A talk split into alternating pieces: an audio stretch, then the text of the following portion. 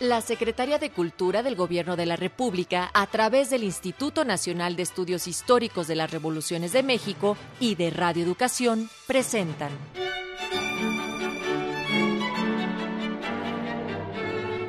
Los grandes discursos del Congreso Constituyente.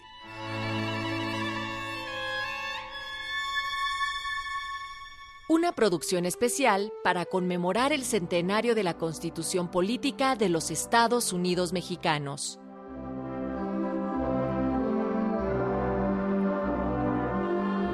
Con gran beneplácito estamos una vez más aquí pidiéndole su atención. Un saludo muy afectuoso para el auditorio de Radio Educación y también para los auditorios de las distintas emisoras que amablemente se enlazan con nuestra señal. Doctor, un saludo también para usted, gracias por haber venido para apoyarnos con sus comentarios que son enriquecedores del tema. Al contrario, muchas gracias por invitarme. Las palabras que escucharán en el discurso incluido para el programa de hoy fueron pronunciadas por el general y diputado constituyente Heriberto Jara. Él habló en torno a las reivindicaciones sociales y nacionales en el artículo 27. Doctor, por favorcito, explíquenos.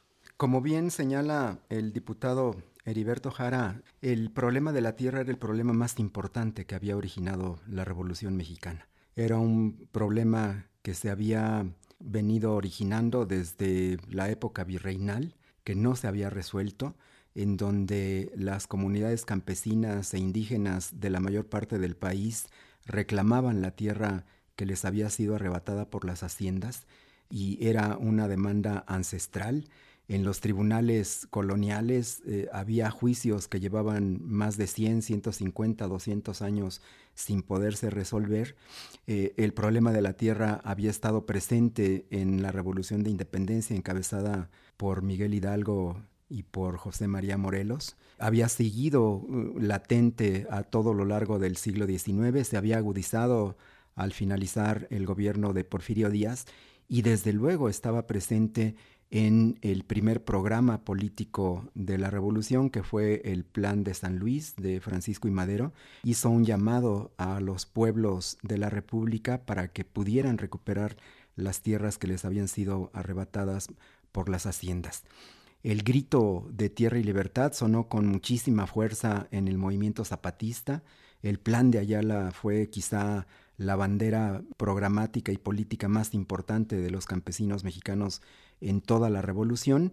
Este clamor de justicia para los campesinos de México fue precisamente lo que llevó a los diputados constituyentes reunidos en Querétaro a aprobar un artículo de un contenido revolucionario indiscutible, profundo, amplio, que se convirtió en un ejemplo a seguir a nivel internacional porque el artículo 27 es una obra maestra que condensa las principales aspiraciones del campesinado mexicano y también de los campesinos de muchas otras latitudes del mundo. Bien, doctor, vamos directamente al discurso del diputado Heriberto Jara.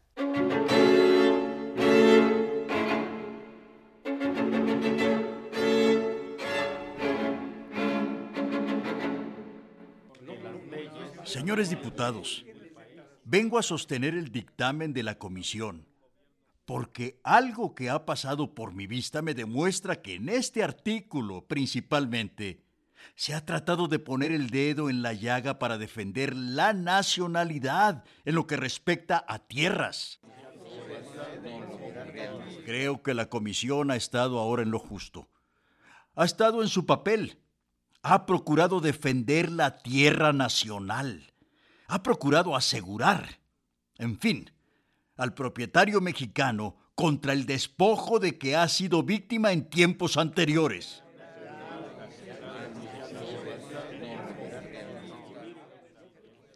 Las regiones petrolíferas son muy codiciadas.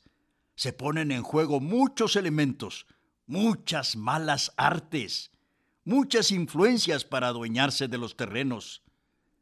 Se ha observado que gran parte de los cantones de Tuxpan y Minatitlán han pasado de una manera rápida a manos de extranjeros, percibiendo los nacionales una cantidad ínfima. Al pasar a manos de extranjeros ha sido en pésimas condiciones.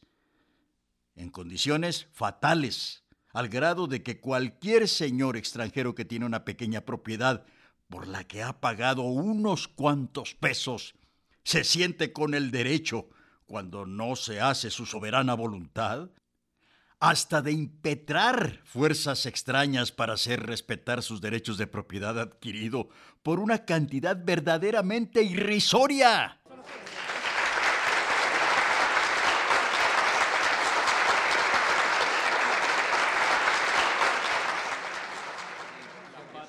Por eso, señores diputados, yo verdaderamente Sentía angustia al ver que se pasaba el tiempo y no venía al tapete de la discusión una ley tan salvadora como esta ley agraria. Y cuando se pretendía posponer para las legislaturas venideras, sentía verdadero pesar, aunque no le parezca al diputado Macías. Señor, yo no he dicho nada. Porque sé que allí, en el Congreso General, pesarán mucho las influencias, pesará mucho el dinero de los que traten de torcer el buen camino que lleva a la revolución. Eso lo digo con experiencia. El ciudadano diputado Macías recordará, así como también los diputados Ugarte, Roix, Rojas y todos los que pertenecieron a la 26 legislatura, que allí se presentaron más de 20 proyectos sobre la cuestión agraria. ¿No es cierto? Y ninguno llegó a discutirse. Ninguno llegó a tocarse siquiera. Todos iban al tonel de las Danaides. Allí se perdía todo lo que se relacionaba con la ley agraria. Nunca llegó a ponerse a discusión ante la Cámara un proyecto de esa naturaleza. ¿Por qué? Por la grande influencia de los terratenientes, porque les importaba mucho a los señores terrazas, a los krill, a todos esos grandes terratenientes que no se discutiesen leyes de esa naturaleza, porque sabían que no habían adquirido sus grandes propiedades a fuerza de trabajo, porque sabían que ellos eran responsables del delito de robo ante la nación.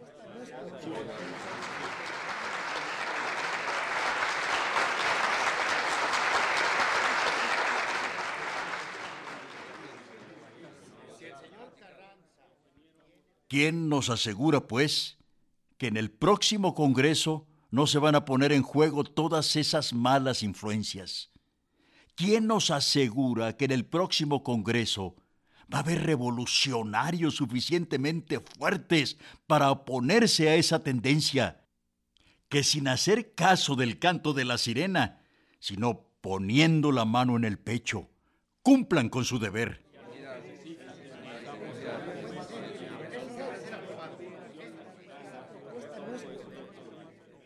Nadie será capaz de asegurarlo ahora, señores. Aquí se ha traído a colación que dentro del marco, digamos, de la Constitución, no puede caber esto que tiene mucho de legal. Lo mismo se decía acerca de la ley del trabajo. Cuando nosotros, digo nosotros, el señor diputado, el compañero Góngora, el diputado Aguilar y yo, presentamos una iniciativa relativa a la ley del trabajo, iniciativa que mereció o que fue recibida con cierto aire despectivo por su señoría el señor Macías, considerándola como algo muy pequeño, porque él traía algo muy grande, pero esa pequeña iniciativa fue la piedra de toque hizo el papel de la vara de David hiriendo la roca para que de ella saliera el chorro de agua cristalina que fuera a apagar la sed de los trabajadores. No, vara de Moisés. Se hubiera quedado el señor Macías con su ley hermosa en el bolsillo. Y nosotros aquí, esperando que por casualidad se tratara el asunto. Pero insisto, sobre lo que cabe o lo que debe caber y no debe caber en la Constitución. Yo quiero que alguien nos diga, alguien de los más ilustrados, de los científicos, de los estadistas, ¿Quién ha hecho la pauta de las constituciones? ¿Quién ha señalado los centímetros que debe tener una constitución? ¿Quién ha dicho cuántos renglones, cuántos capítulos y cuántas letras son las que deben formar una constitución? es ridículo, sencillamente. Eso ha quedado reservado al criterio de los pueblos. Eso ha obedecido a las necesidades de los mismos pueblos. La formación de las constituciones no ha sido otra cosa sino el resultado de la experiencia, el resultado de los deseos, el resultado de los anhelos del pueblo, condensados en eso que se ha dado en llamar constitución.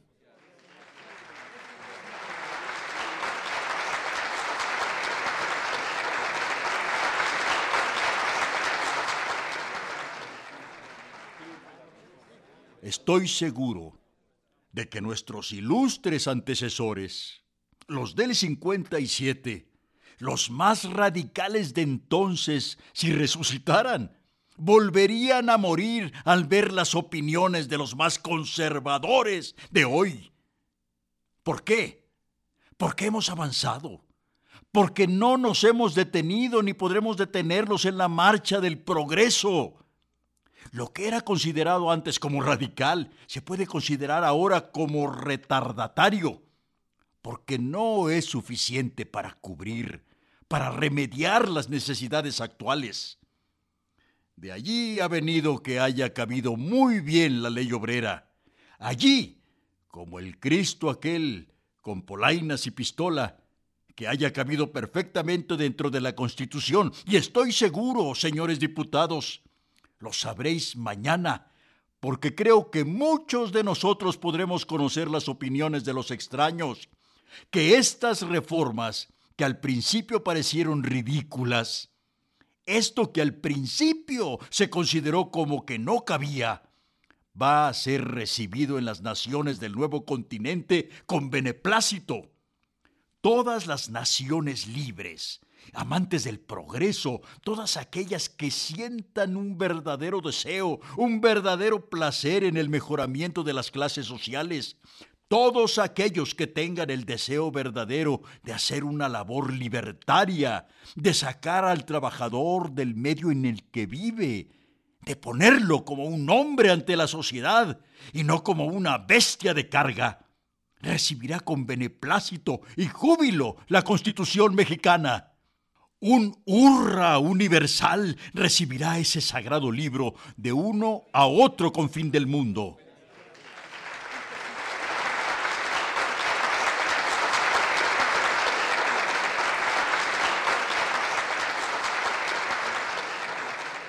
Sí, señores, si este libro lo completamos con una ley de esta naturaleza, la naturaleza de la cuestión agraria, pondremos a salvo los intereses nacionales. Queda asegurado el pedazo de tierra al pequeño labrador. Esta ley le dirá de una manera clara, ya no serás el esclavo de ayer, sino el dueño del mañana. Ya no irás al campo a labrar un surco, dejando tu sudor, dejando todas tus energías embarradas ahí. Puede decirse en la tierra a cambio de unos miserables veinte o veinticinco centavos. Ya no. Ya tendrás tu pequeño pedazo de tierra para labrarla por tu cuenta. Ya serás dueño de ella. Ya participarás de sus beneficios sin que nadie venga a despojarte. Ya no te levantarás con el azote a las tres de la mañana a rezar el famoso alabado, a rezarle a ese Dios que ha permitido tenerte como esclavo y que no ha permitido tenerte como agente.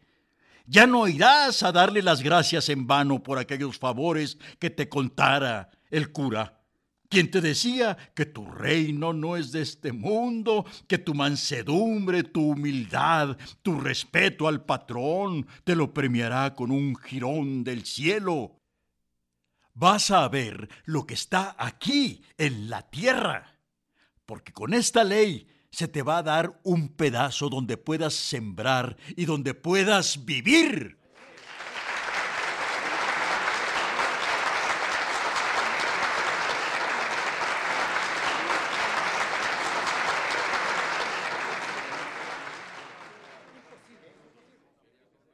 Aseguraremos, votando esa ley, tal como lo propone la comisión dictaminadora, el amor a la patria, el cariño por ella.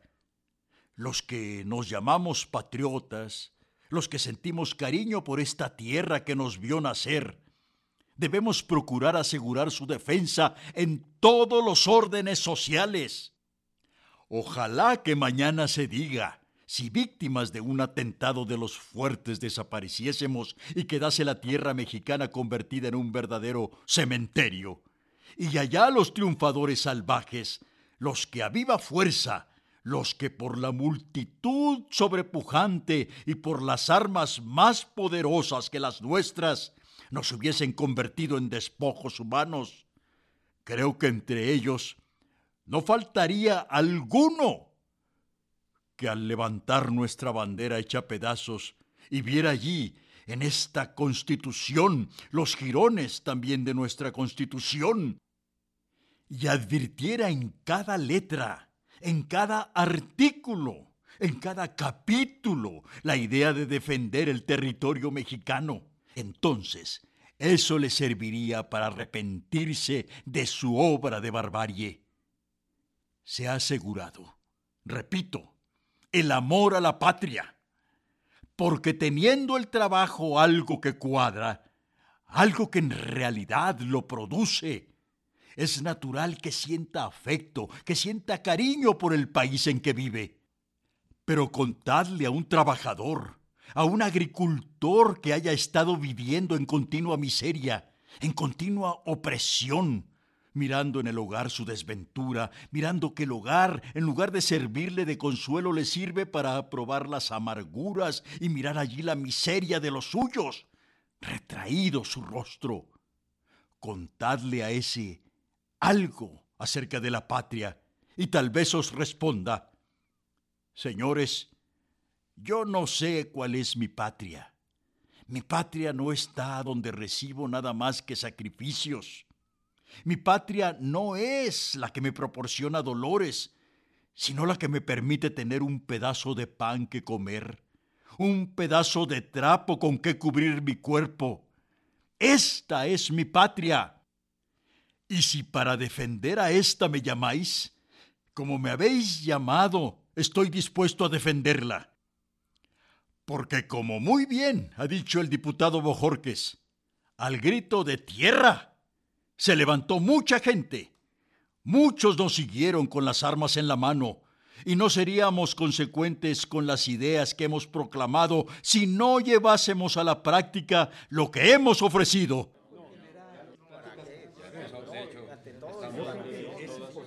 Nuestras palabras hubieran quedado perdidas en el espacio, solo como una racha que llevó la revolución a muchos infelices que creían y creen en su reivindicación.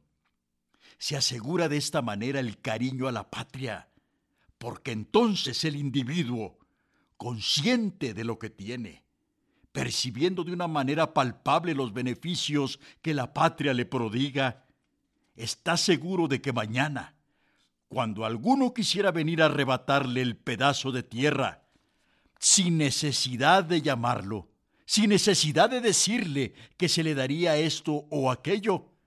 Consciente el mexicano, procuraría defender el pedazo de tierra hasta el último instante. Y ese es el fin, el aseguramiento de la defensa de la patria.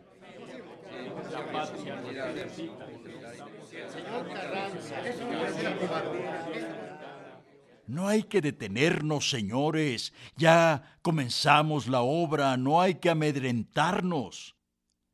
La Revolución Francesa fracasó porque la comuna se espantó del poder que tenía en su mano y no fue hasta donde debía ir. A nosotros puede pasarnos lo mismo. Ahora que es tiempo de que tomemos medidas radicales para corregir nuestros males, ahora que es tiempo de que Dictemos bases sólidas, bases sabias. Y para asegurar ese futuro, para asegurar un porvenir risueño para la patria, no debemos detenernos ante los escrúpulos, sino seguir adelante. Si hemos de tener dificultades internacionales por algunos capítulos de la Constitución que no agraden a los extraños, no nos libraremos de esas dificultades restándole capítulos, ni aumentarán si le agregamos otro capítulo. Estad seguros de que si con perfidias, con anhelos de expansionismo quieren oponerse a que se lleve adelante la obra de nuestra Constitución, ellos llevarían adelante su mismo propósito. Con nuestra Constitución o sin ella llegarían a la guerra a este país. Así pues, no nos amedrentemos, cumplamos con nuestro deber como mexicanos y no nos fijemos para firmar nuestra constitución más que nuestra bandera de tres colores, sin tener presente la de las barras y las estrellas.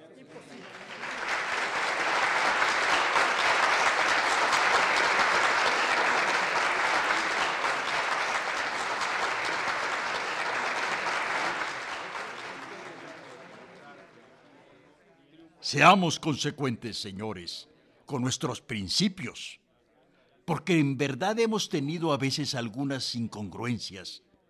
No sé qué movimiento se ha operado algunas ocasiones en el seno de esta asamblea, que nos ha hecho no estar consecuentes con nuestra determinación de ayer.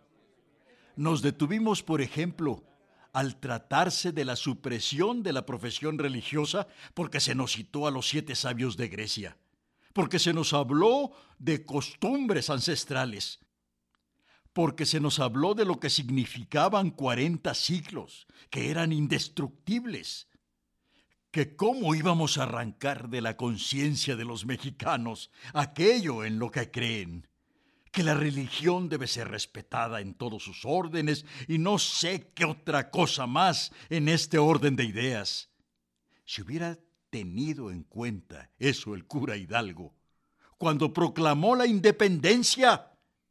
Hubiera dicho, es una costumbre de tres siglos que estemos esclavizados. ¿Cómo vamos a romper estas cadenas? Pero no se quiso poner la censura allí, evitando una inmoralidad que daña a los pequeños. Una inmoralidad que se traduce en muchos perjuicios verdaderamente graves. No se quiso admitir allí la censura, pero en cambio se admitió para las reuniones de trabajadores. Se aceptó que esté al arbitrio de un gendarme poder designar si una reunión es de carácter nocivo o no lo es. Mirad nuestra inconsecuencia hemos hecho más respetable al fraile en el confesionario que al obrero en su tribuna.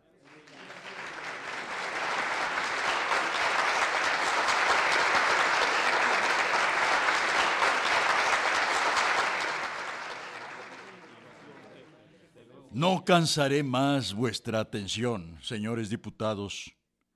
Solo os suplico tengáis presente que el grito de tierra fue el que levantó a muchos mexicanos, a muchos que antes permanecían esclavos. El grito de tierra proporcionó el mayor contingente a la revolución. Ese grito fue al que debemos que ahora tengamos la gloria de asistir a este Congreso Constituyente.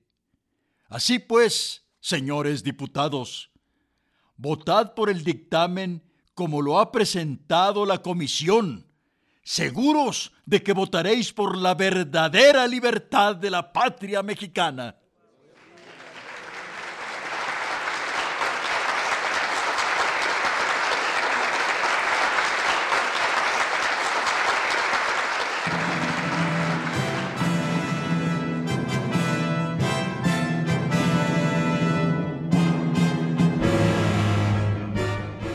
Pues estas fueron palabras del diputado Heriberto Jara, que pronunciara en este discurso memorable del Congreso Constituyente, Vamos ahora a escuchar algunos datos biográficos, doctor.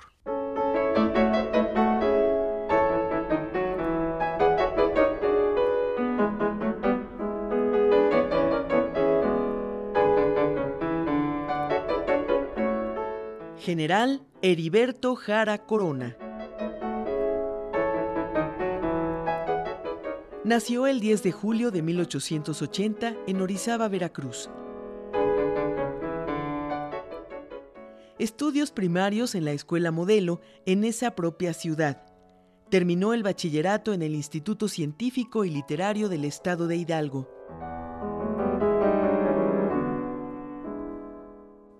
Empleado oficinista de la fábrica de hilados y tejidos de Río Blanco, Veracruz, durante la huelga del 7 de enero de 1907.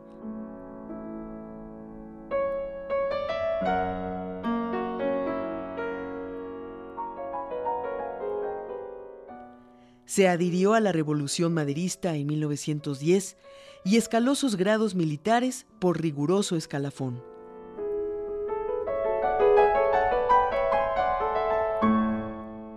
Comandante militar en Veracruz 1913, diputado al Congreso Constituyente 1916-1917, gobernador del Distrito Federal. Ministro Plenipotenciario de México en Cuba. Gobernador de los estados de Veracruz y Tabasco, inspector general del ejército, presidente del Partido de la Revolución Mexicana 1940, secretario de Marina de 1941 a 1946. Premio Stalin de la Paz, 1951. Colaborador en periódicos y revistas nacionales y extranjeros. Falleció el 17 de abril de 1968. Llegamos al final de nuestro programa de hoy. Muchísimas gracias, doctor, y muchísimas gracias a los auditorios que se enlazan a la señal de Radio Educación, lo mismo que a la gente que escucha Radio Educación.